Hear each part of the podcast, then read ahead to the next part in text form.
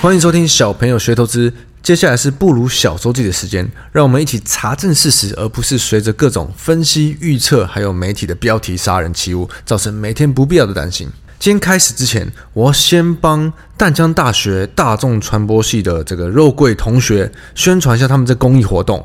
他们系呢现在是跟弘道老人福利基金会合作来做一个公益募款，主要呢是要关怀独居长者。那因为这些独居长者身体不便啊，有些日常饮食的问题导致营养不良、肌少症等等的问题，所以他们这些学生还自己定制了一些这种。适合这些长者的健康食谱，跟一些机智桌游等等的，来减少这些长辈的一些常遇到的忧郁、失智的心理症状。同时呢，他们想要透过这个专题，让社会大众看见独居长者的需求。觉得很有意思的是，他们用的这个平台哦，是一个群众募资平台，叫杜杜克。我也是第一次看到。那我们在上面可以看得很清楚，他们募的这些资金。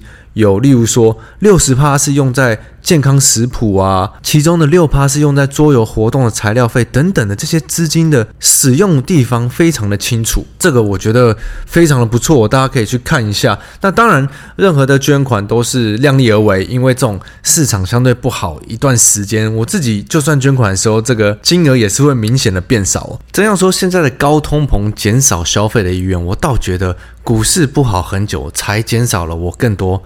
花钱消费意愿吧。那这网站上面呢，它还有分几个不同小额款项赞助，并且你可以得到什么？那就让有兴趣赞助这些大学生的公益活动的朋友自行参阅下方的网站喽。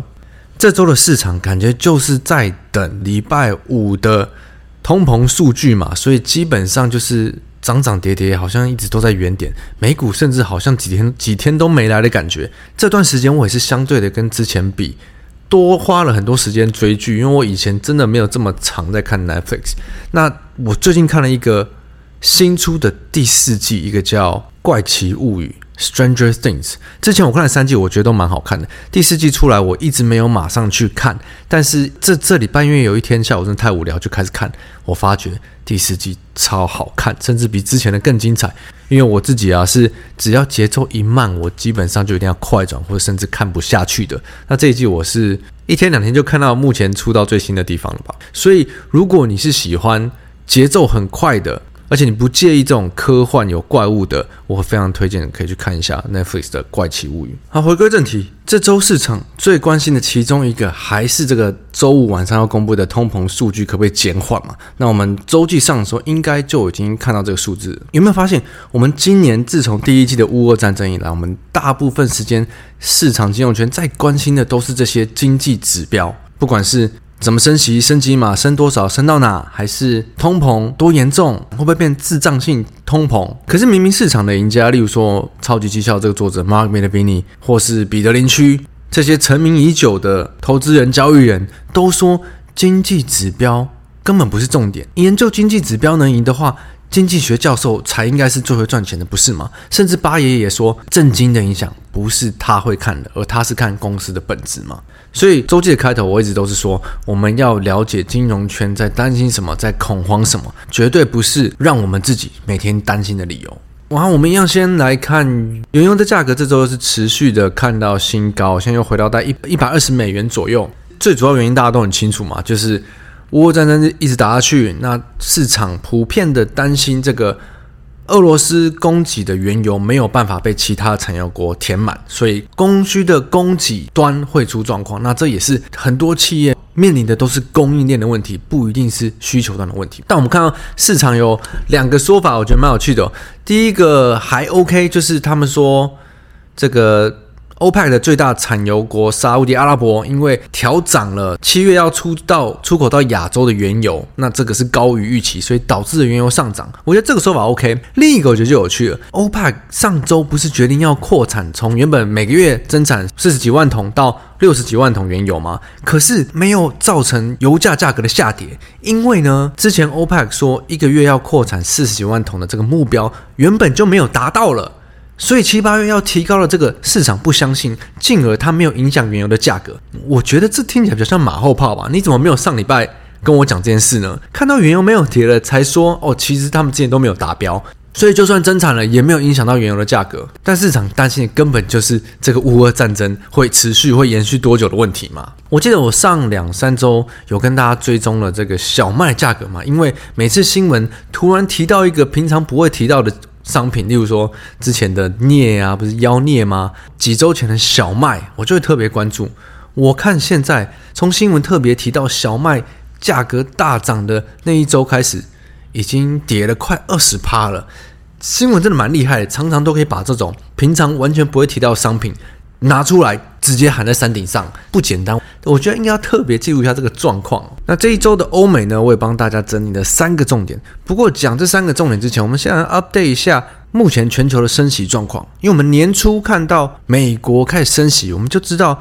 全世界的这个趋势应该是开始慢慢走向升息的嘛？这周也看到了，澳洲决定升息两码到零点八五趴的利率，欧洲在七月会启动升息的循环，有可能是一码。那如果通膨不能改善的话，九月可能会再持续的比较大幅一点的升息。印度也升息了两码到四点九趴，哇，印度的利率好高哦。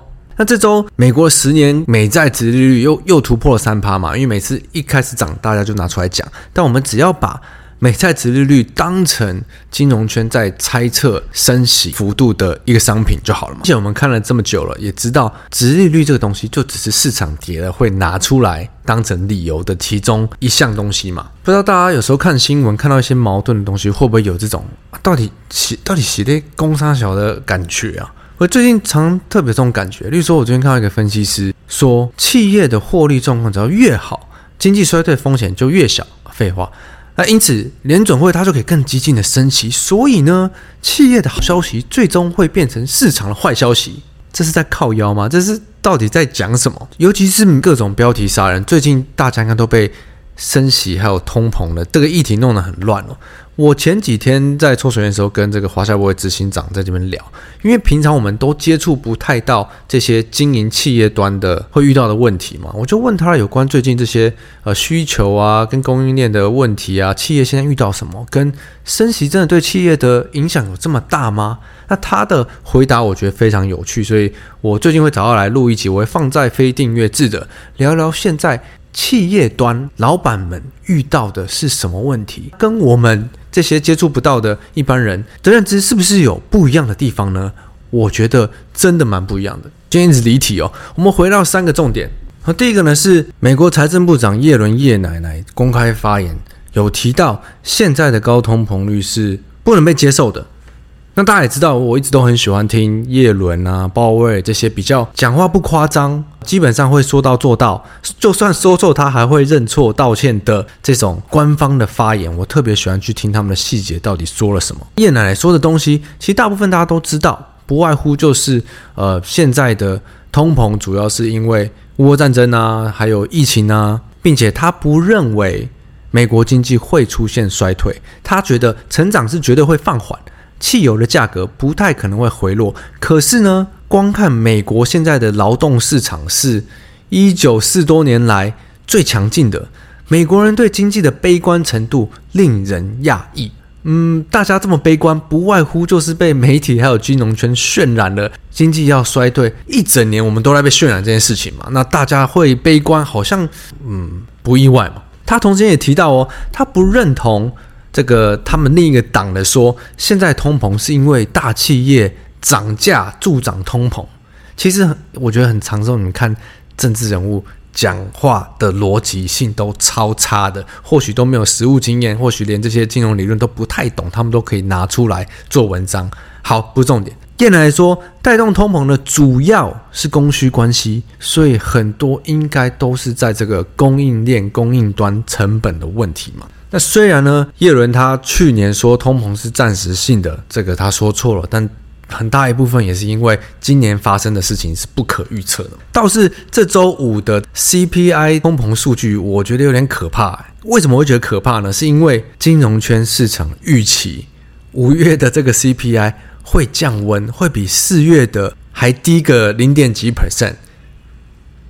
可是呢，官方的白宫是说。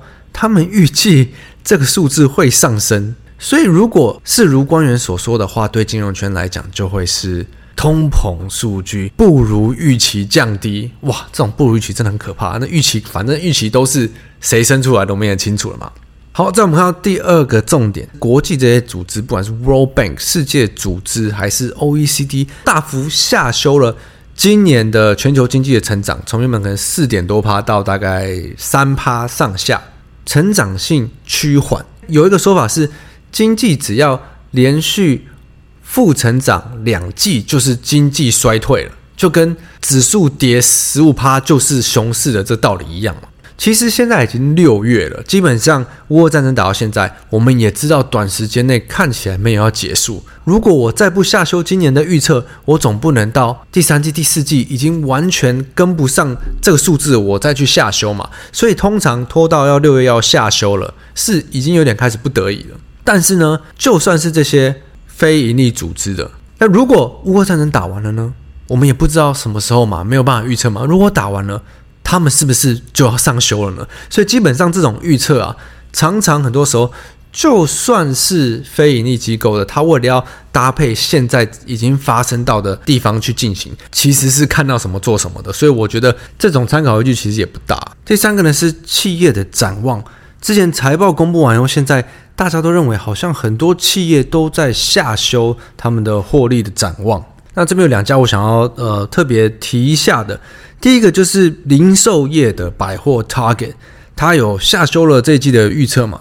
它主要它是把盈利率 Operating Margin 往下从五点三趴调到两趴，所以蛮多的。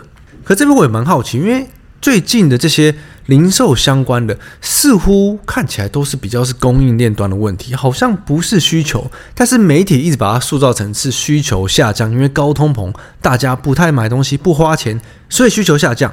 可是我们光看 Target 往下调的不是营收诶，如果大家不消费，消费变少的话，应该是要下调营收的展望吧？可是它下调的都是这些比较成本端的盈利率，要在意的是这些呃房租嘛、人事成本、管销成本等等的，是会影响盈利率的嘛？所以我对是不是需求端的问题一直有一个问号。不过这个我们可以请到时，不过这个我们到时可以请。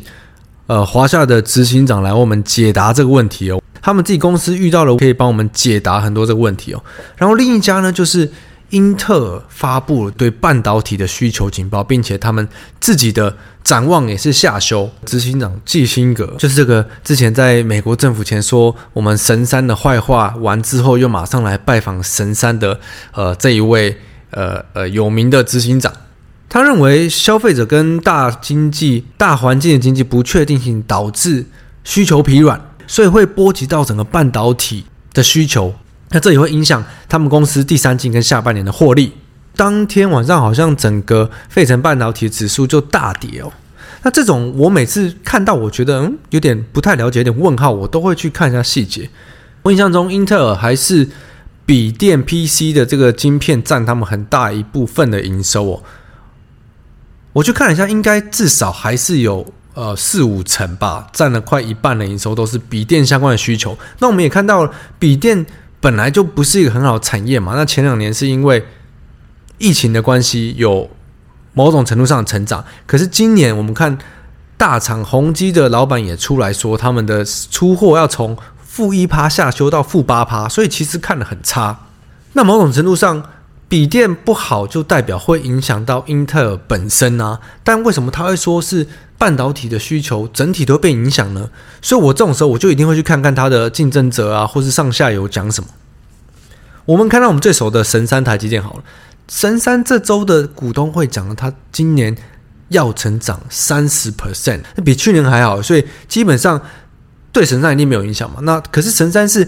业界的第一名，全球第一，看他可能不准，因为就算整个产业都衰退，他搞不好还是会成长。我们再看到超伟好了，最厉害的苏妈妈最近出来也是说，他对整个供应链露出曙光，情况非常乐观。他看今年超伟的成长，全年营收上开六十趴，所以整体看下来。嗯，我怎么觉得好像本来就在成长的好公司会持续的成长的更好，本来就在衰退的公司持续在衰退嘛？英特尔本来就是一个数字在往下走走下坡的公司嘛？那我只想问，今天英特尔的这个季辛格对上苏妈妈还有神山，你会选择谁呢？所以像英特尔的这种。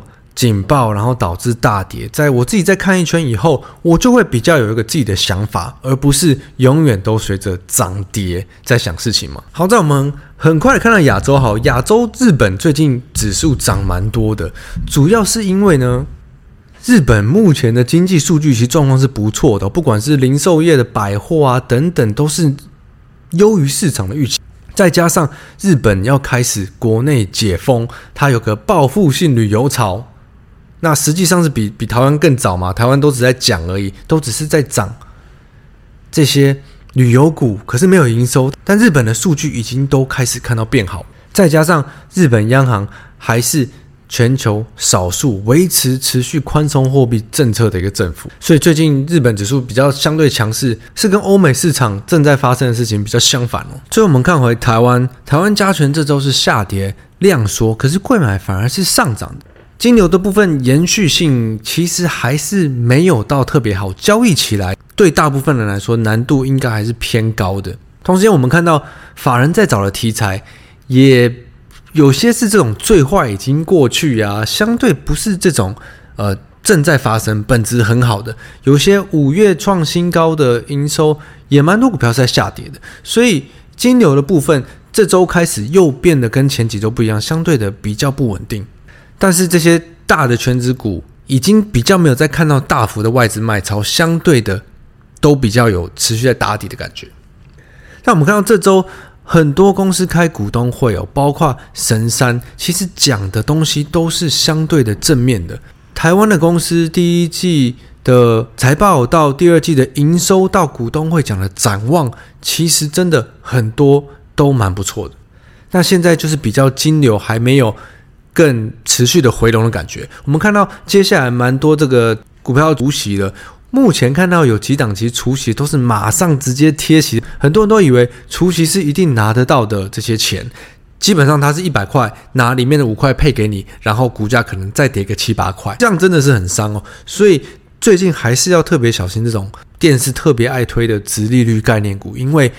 并不是一百趴会填息的，就像我们呃 Podcast 常提到了嘛，基本上我觉得大部分的时候还是以看好不看坏为主，坏的时候顶多我就不要交易这么多，好的时候我再来好好的交易。那如果今天你是愿意花耐心跟时间投入的投资者，这种相对悲观大家看不好的时候，像神山啊，或是一些你很有信心它会很好，也讲很好的公司，反而是慢慢布局的好机会，不是吗？那我们就看下周上柜这边可以持续强劲，这样的话对交易者来说应该就会有更多的个股可以持续的交易。那就祝大家周末愉快，Happy Weekend！我是布鲁，我们下周见，拜拜。